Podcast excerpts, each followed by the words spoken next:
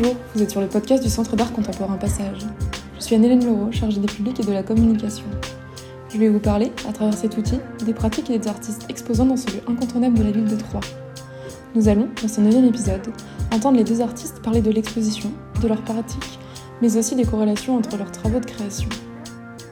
Vous allez dans quelques instants écouter un supplément, une sorte de mash-up audio de leurs interviews respectives. Nous n'avons malheureusement pas pu faire un épisode commun, alors nous vous proposons cette alternative. Bonne écoute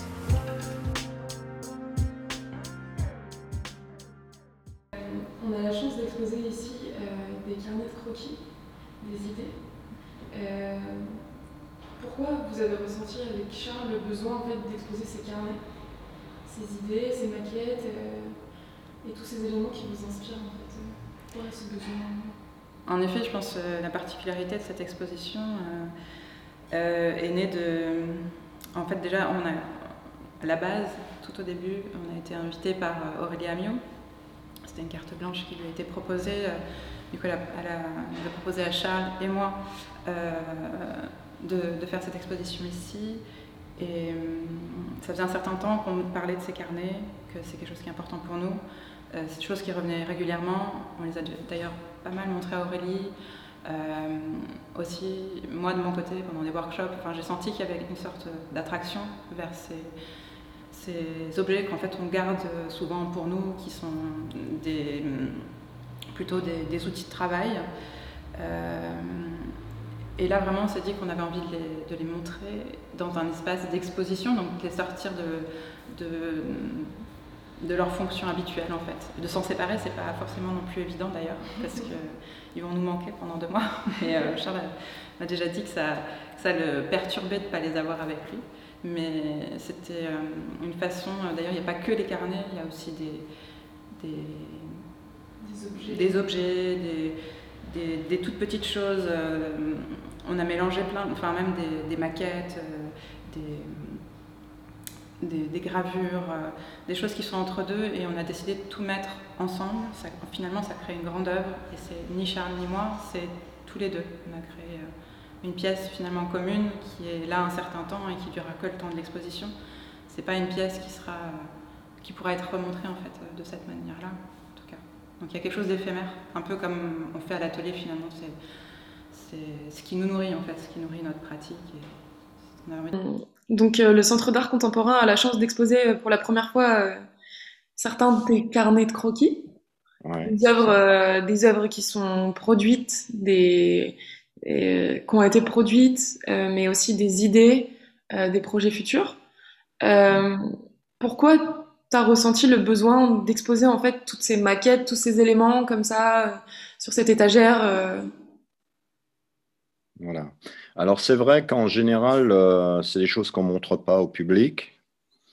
Euh, mais euh, moi, ça fait des années que j'aimerais le montrer. En tout cas, dans mon atelier, quand on rentre dans mon atelier, il y a un endroit qui lui est dédié et qui ressemble un peu aux étagères qui sont au centre d'art. Donc, comment dire ah ben, du coup, ah ben, je me suis dit, ben, on pourrait les montrer. J'en ai parlé à Irma, j'en ai parlé à Aurélie, et on s'est dit que ce serait une bonne idée. Euh. et comme il y a quand même pas mal de médiation qui se fait, et qu'un centre d'art, c'est aussi un lieu où on transmet les choses, je me suis dit que ça ferait l'affaire. Et du coup, l'idée du... Euh, voilà. du cabinet de curiosité, du coup, c'est euh, ça. Enfin, Alors, le Bon, moi, j'ai toujours aimé les cabinets de curiosité. Hein. Euh, j'ai des amis collectionneurs qui en ont eux-mêmes. Donc, c'est formidable de voir comment ils construisent euh, ben, ce qu'ils aiment, euh, comment que les choses dialoguent entre elles. J'aime aussi beaucoup la peinture, surtout celle de la Renaissance. Enfin, nous, on a un grand peintre à Strasbourg qui s'appelle Stoskopf, Sébastien Stoskopf. Qui fait des vanités et sur ces vanités, enfin, on voit aussi des cabinets de curiosité et on comprend très bien comment que ben, la pensée de, la Renaissance s'est construite. Enfin voilà, j'aime bien ça. C'est beaucoup plus riche qu'une œuvre en fin de compte. C'est le dialogue entre les œuvres. et, ce que nous, on fait en fin de compte, et, c'est qu'on a toujours d'anciens boulots qui dialoguent avec des boulots récents, avec des boulots d'autres artistes. Enfin, voilà. Donc, le cabinet de curiosité, pour moi, je trouvais ça. Ok. Et du coup, comment vous avez conçu cette exposition euh, avec Aurélie, Charles, toi euh, En fait, est-ce que le projet initial correspond à, l'exposition finale? Euh, Oui, d'une certaine façon. Après, en effet, ça a été tout un cheminement. on, l'a en effet travaillé à trois. Dans le, on est tous les droits sur des, sur des sites différents, mais Charles a fait une maquette dans, laquelle, euh, dans laquelle les pièces nos pièces ont, évolué. On a choisi euh, surtout aussi de, montrer le fait qu'on travaille tous les deux avec Charles, depuis, surtout depuis 2011. On a commencé à faire un livre ensemble et de là euh, est vraiment une, une pratique à quatre mains en fait commune. On a, on ne s'assiste pas seulement sur euh, certains projets où euh, lui peut être, comme il a aussi la casquette d'éditeur, euh, pas forcément juste éditer une pièce à moi ou moi de l'aider en tant qu'assistante, mais vraiment de faire des choses ensemble. Et je pense que cette expo le, montre autant en effet dans la, dans la salle où il y a les, carnets, les recherches, les maquettes, là où on voit qu'on a, un univers ou un, comment dire, un, vocabulaire qui, fait qu'on se parle, mais aussi euh, dans la pièce où il y a, où il y a le livre qui est entièrement déployé, on, sent bien que là vraiment c'est une pièce à quatre mains, qui est pensée ensemble. Et, et, voilà. Après, il y a la grande pièce où on a chacun nos œuvres, mais, mais voilà, je pense que c'est un peu vraiment une exposition en trois temps où on voit qu'on peut travailler ensemble dans une perspective de faire quelque chose ensemble, même si nos pièces sont séparées, et aussi quelque chose vraiment euh, où on voit plus qui a fait quoi. Et voilà. Du coup, le fait qu'il y ait un lien entre deux générations, euh, c'est ça qui était aussi attirant dans cette exposition, c'était de voir. Euh, Tout à fait, oui, oui, oui. D'ailleurs, notre premier livre s'appelle Génération. Oui, en effet. mais c'est aussi une, histoire de, je pense, de passation. Je ne sais pas si, si ça fait sens de le dire comme ça, mais il y a aussi euh, le, comment dire, euh, en effet, Charles est, artiste. Moi, je, suis aussi devenue. Enfin, c'est ça. Et en 2011, quand je lui, je lui ai demandé de, faire le livre, c'était pas juste faire un livre avec lui, c'était aussi euh, de qu'il accepte aussi le fait qu'on travaille ensemble et le partage aussi du savoir-faire voilà, de, de technique, mais aussi. Comment, comment vous avez construit euh, cette exposition, composé cette exposition en fait à trois, à trois parce que c'est quand même assez, assez... Alors elle s'est construite euh, de manière très simple dans le fond. Euh, la première chose qui s'est passée, c'est que c'est la galeriste Aurélie Amio de Modulable qui nous a proposé de faire quelque chose au Centre d'Art. Donc c'est elle le premier contact pour le montage de cette expo. Ensuite, il se trouvait que moi j'avais une actualité assez forte à Modulab et donc on avait fait pas mal de choses ensemble ces derniers temps. Et donc bah, j'étais tout à fait ravi. Et puis après d'apprendre que euh, je vais faire quelque chose avec ma fille, euh, ben voilà, j'ai sauté direct. Euh. Euh, dans cette affaire. Et puis, euh, c'est aussi lié à ce qui va se passer par la suite, parce que on va faire aussi une foire d'art contemporain à Paris. Euh, bon, bientôt, là, Art Paris. Et donc, tout ça, c'est lié. Hein. ça ne vient pas. Et ensuite, comment dire? Ben, on s'est mis, d'abord on est venu sur place. Euh, moi, pour moi, c'est très important de connaître le lieu, le contexte, l'espace, parce que et euh, en rentrant, j'en ai rapidement fait une maquette euh, en 3D, et puis on a travaillé autour, en distance, mais aussi devant, de visu. Et on a commencé à monter les choses avec des briques et des brocs, et puis ça a pris forme. Et est-ce que le projet initial euh, de comment euh, tu avais aussi imaginé l'expo. Est-ce que c'est le résultat final? Est-ce qu'il est euh, dans les premières idées que vous avez pu avoir avec Aurélie, toi et Irma? Ouais. Alors, on sait toujours que quand on va installer une exposition, il y a des choses qui vont changer. Bien sûr. Mais euh, on a, enfin, moi, j'ai l'habitude de travailler sur maquette. J'aime beaucoup travailler sur maquette. Et euh, donc, le fait de travailler sur maquette, on peut approcher de très très près euh, ce qu'on va faire ensuite sur place. Ensuite, la maquette, elle permet de s'imaginer toutes sortes de possibilités. Et puis, euh, bon, moi, là, j'avais prévu une pièce euh, au sol. Euh, ben, sur place, je l'ai enlevée parce qu'elle n'était pas à l'échelle du lieu, alors que sur la maquette, ça fonctionnait très bien. D'accord. Voilà. C'était Serpentine. comment? Donc, c'était Serpentine. Oui, Serpentine a été enlevée, mais c'est pas lié à la pièce, elle est bien. mais il y a aussi que le sol est très typé dans le lieu. Et donc, euh, il aurait fallu un sol beaucoup plus minimal, beaucoup plus. Euh, voilà. Juste droit, pas un sol très ouais, plan, mais surtout euh, plus lisse dans la forme, quoi. D'accord. Plus, minimal, quoi. Il est, il, est, il est marqué par le passé et il y a un problème, enfin, il y avait un problème à ce niveau-là. Ce n'est pas un problème puisque euh, l'exposition dans la grande salle tient très bien. Elle n'est pas surchargée. On, voulait, on la voulait aérer et on voulait un dialogue euh, très léger aussi. Hein. D'ailleurs, d'ailleurs, en parlant de ça, euh, les, le tableau, je, ne me souviens plus le nom. Je l'ai pas en tête. Le, grand noir. Le grand noir fonctionne. Le grand noir, il s'appelle Flipper. Flipper, c'est ça parce que c'est une pièce que j'ai réalisée en, impression au rouleau compresseur avec un rouleau compresseur de la société Colas. Et euh, c'est des plaques de métal en acier qui sont ancrées euh, avec une technique très particulière au pinceau direct euh, avec un tour qui sert normalement à faire de la poterie. Et donc, euh, il y a un côté euh, flipper, quoi, les yeux qui tournent. Euh, voilà.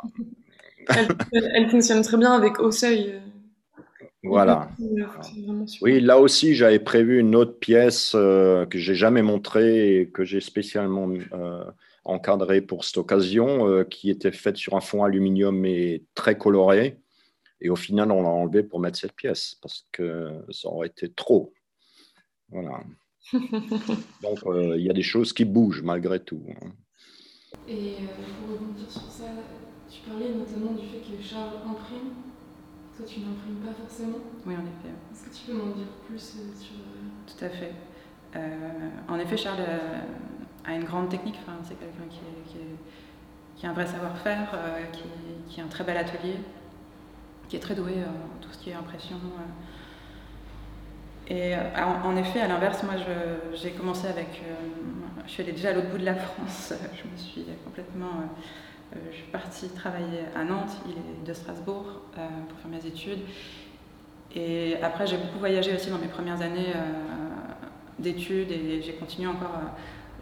J'étais assez nomade au final. j'ai vécu pas mal en Asie et j'avais besoin, à l'inverse de Charles qui est installé, qui a un très bel atelier, moi j'avais besoin plutôt de, d'être capable de faire avec peu, avec très peu de moyens et, euh, et finalement de peut-être même laisser mes œuvres, euh, certaines œuvres à l'étranger parce que c'était pas forcément évident de les ramener. Et donc voilà, j'inverse le process de Charles où moi j'ai plein de pièces qui pourraient être faites en sérigraphie qui sont par exemple dans cette exposition. Et à l'inverse, je vais plutôt euh, trouver d'autres procédés, peut-être plus cheap, mais qui me permettent de faire des œuvres avec moins de moyens et je pense que c'est aussi, euh, peut-être aussi pour me démarquer de, Charles d'une certaine façon, de lui laisser la, technique, le savoir-faire. Et, donc ça, crée des pièces différentes dans, dans le sens où euh, finalement je ne vais pas rentrer dans le multiple, je, vais, je fais une seule pièce. Voilà. comme la gravure qui est derrière, j'ai inversé le process de, la gravure sur bois où normalement grave, on encre et ensuite on imprime sur papier. Ici, c'est un, peu comme une sorte de miroir à, cette tradition où j'ai plutôt euh, ancré, gravé et je garde la, planche et ça devient une pièce. Voilà. Ça, c'est un petit peu des, clins d'œil d'où je viens parce que finalement, je viens aussi euh, de, de, de, de ce. Enfin, j'ai grandi avec ça autour de moi. Et qu'est-ce que tu attends euh, Et le titre de cette expo, c'est quand même Irma Kelt et Charles Kelt. Et du coup, il y a forcément un dialogue entre vos deux pratiques.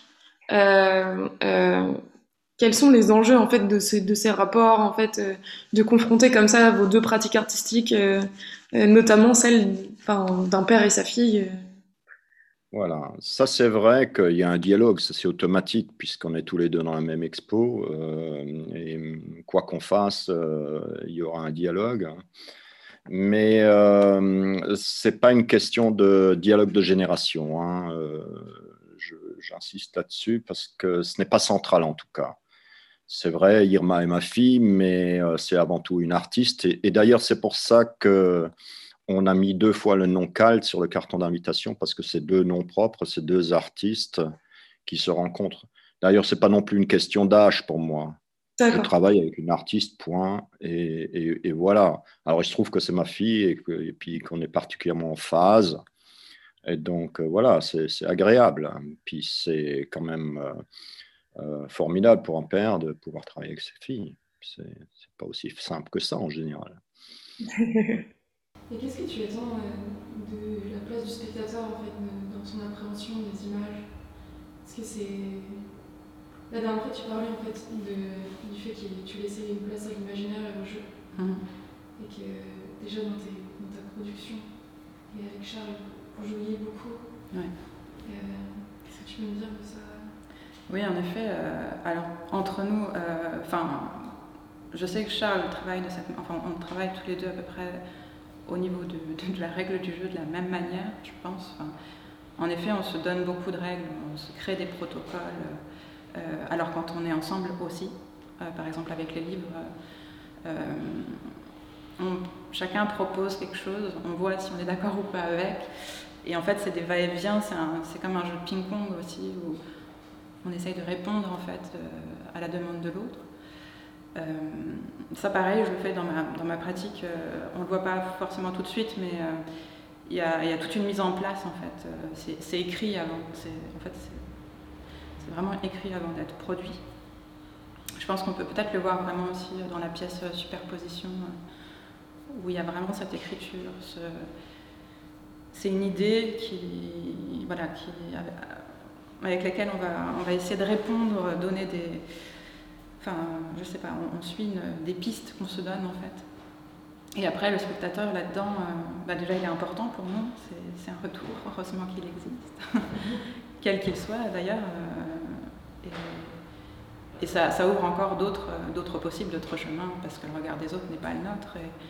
Et, finalement, il, nous ouvre sur. Euh, quand on est là, c'est très agréable de pouvoir avoir accès aussi au regard des autres.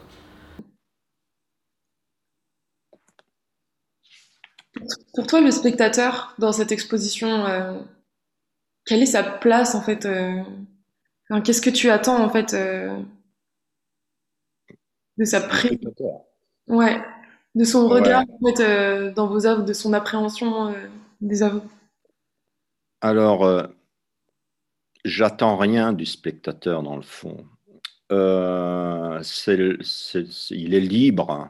Hein et puis, euh, il est libre devant les œuvres, et puis, euh, comment dire, euh, l'art étant subjectif, bien sûr, il peut rentrer par n'importe quelle porte. Après, il y a toutes sortes de spectateurs. Et euh, c'est tous des individus, tous très différents les uns des autres. Il y a les gens du milieu, par exemple. C'est pas les mêmes que, je sais pas moi, un profane, un amateur. Euh. Il y a aussi les gens qui font partie de la même chapelle que nous. Et c'est pas les mêmes. Ils vont pas lire le travail de la même manière. Ils n'auront pas non plus les mêmes informations.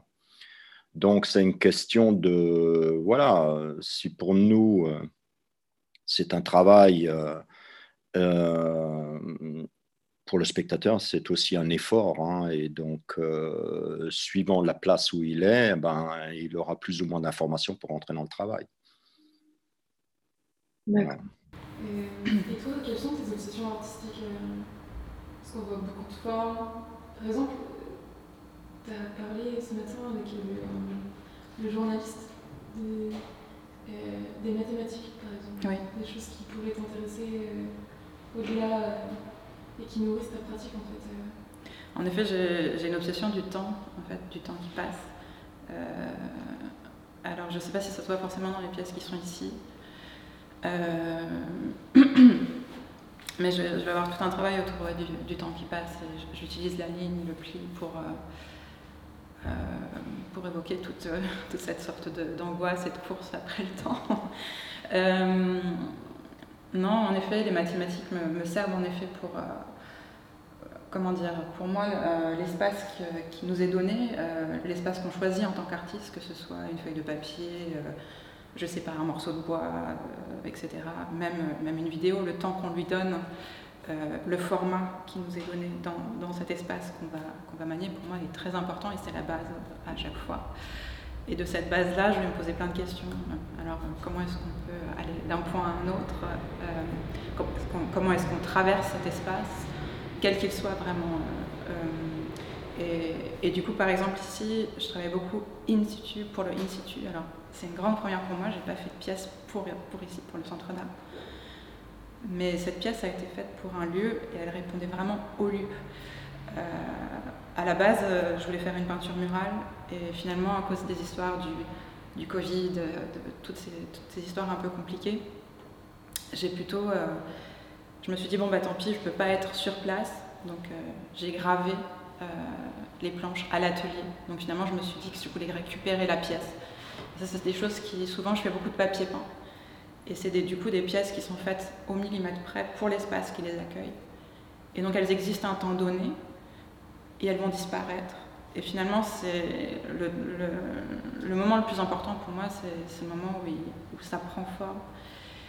Et, j'aime beaucoup cette idée que ça disparaisse finalement. C'est comme. Euh, voilà, je ne sais pas si, si ça fait sens, mais c'est comment dire, que l'œuvre ait un temps donné, que aussi dans le, pareil quand je parle d'espace et de, euh, on le voit encore une fois dans superposition, je pense que c'est assez flagrant euh, cette idée de, ces trois ovoïdes qui, touchent les bords, qui sont, qui sont vraiment cadrés par rapport à la, feuille du livre, mais que ça dépasse le livre. Il y a beaucoup d'histoires d'hors-champ aussi dans, nos pièces, ou aussi dans les, dans les plis plissés euh, qui, sont, qui sont les gravures sur bois avec ces, pliages, il y a aussi toute l'idée de qu'est-ce qu'il y a derrière le pli.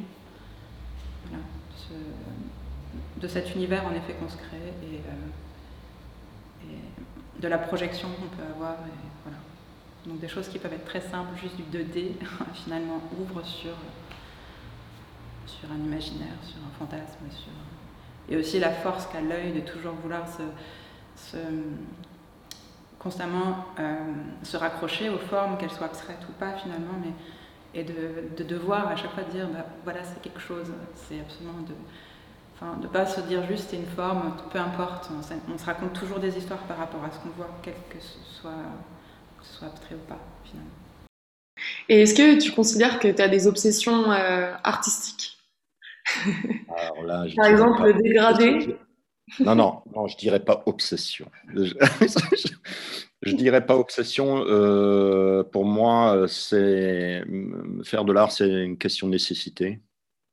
Voilà, c'est comme ça. J'ai besoin de faire ça. Euh, c'est euh, alors c'est vrai, on pourrait dire que je suis obsédé par le dégradé.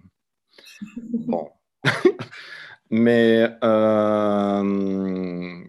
j'irai pas jusqu'à là quand même. Un pour, pour moi, les dégradés, c'est vrai, ça fait un moment que j'en fais, mais j'en fais. Il y a une raison. Euh, d'abord, euh, en, impression, euh, le dégradé, c'est de faire passer une couleur dans l'autre, à l'autre.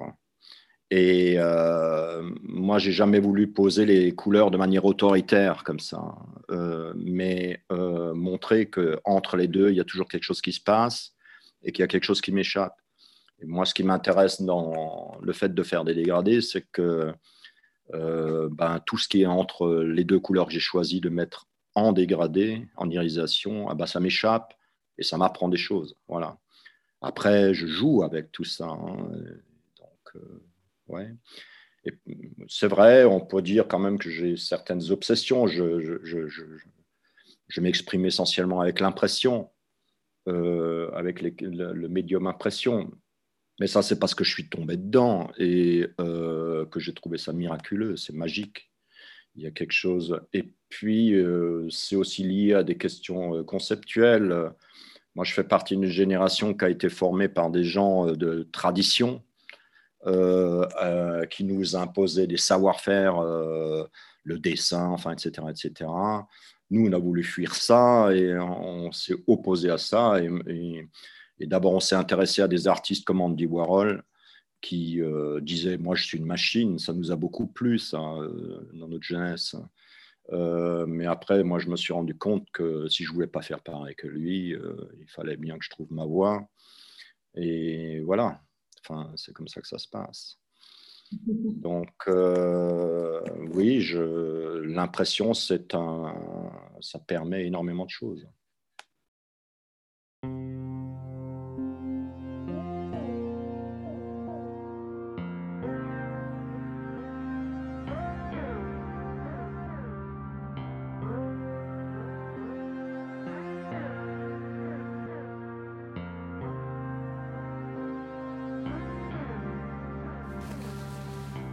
Je remercie tout d'abord les deux artistes pour avoir répondu à nos nombreuses questions.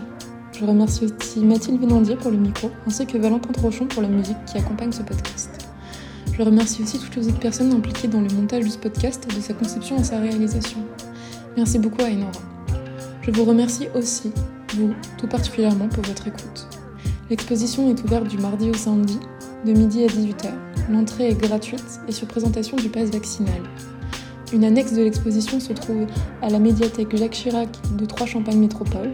N'hésitez pas à y passer pour compléter votre euh, expérience au Centre d'art contemporain Passage. À bientôt!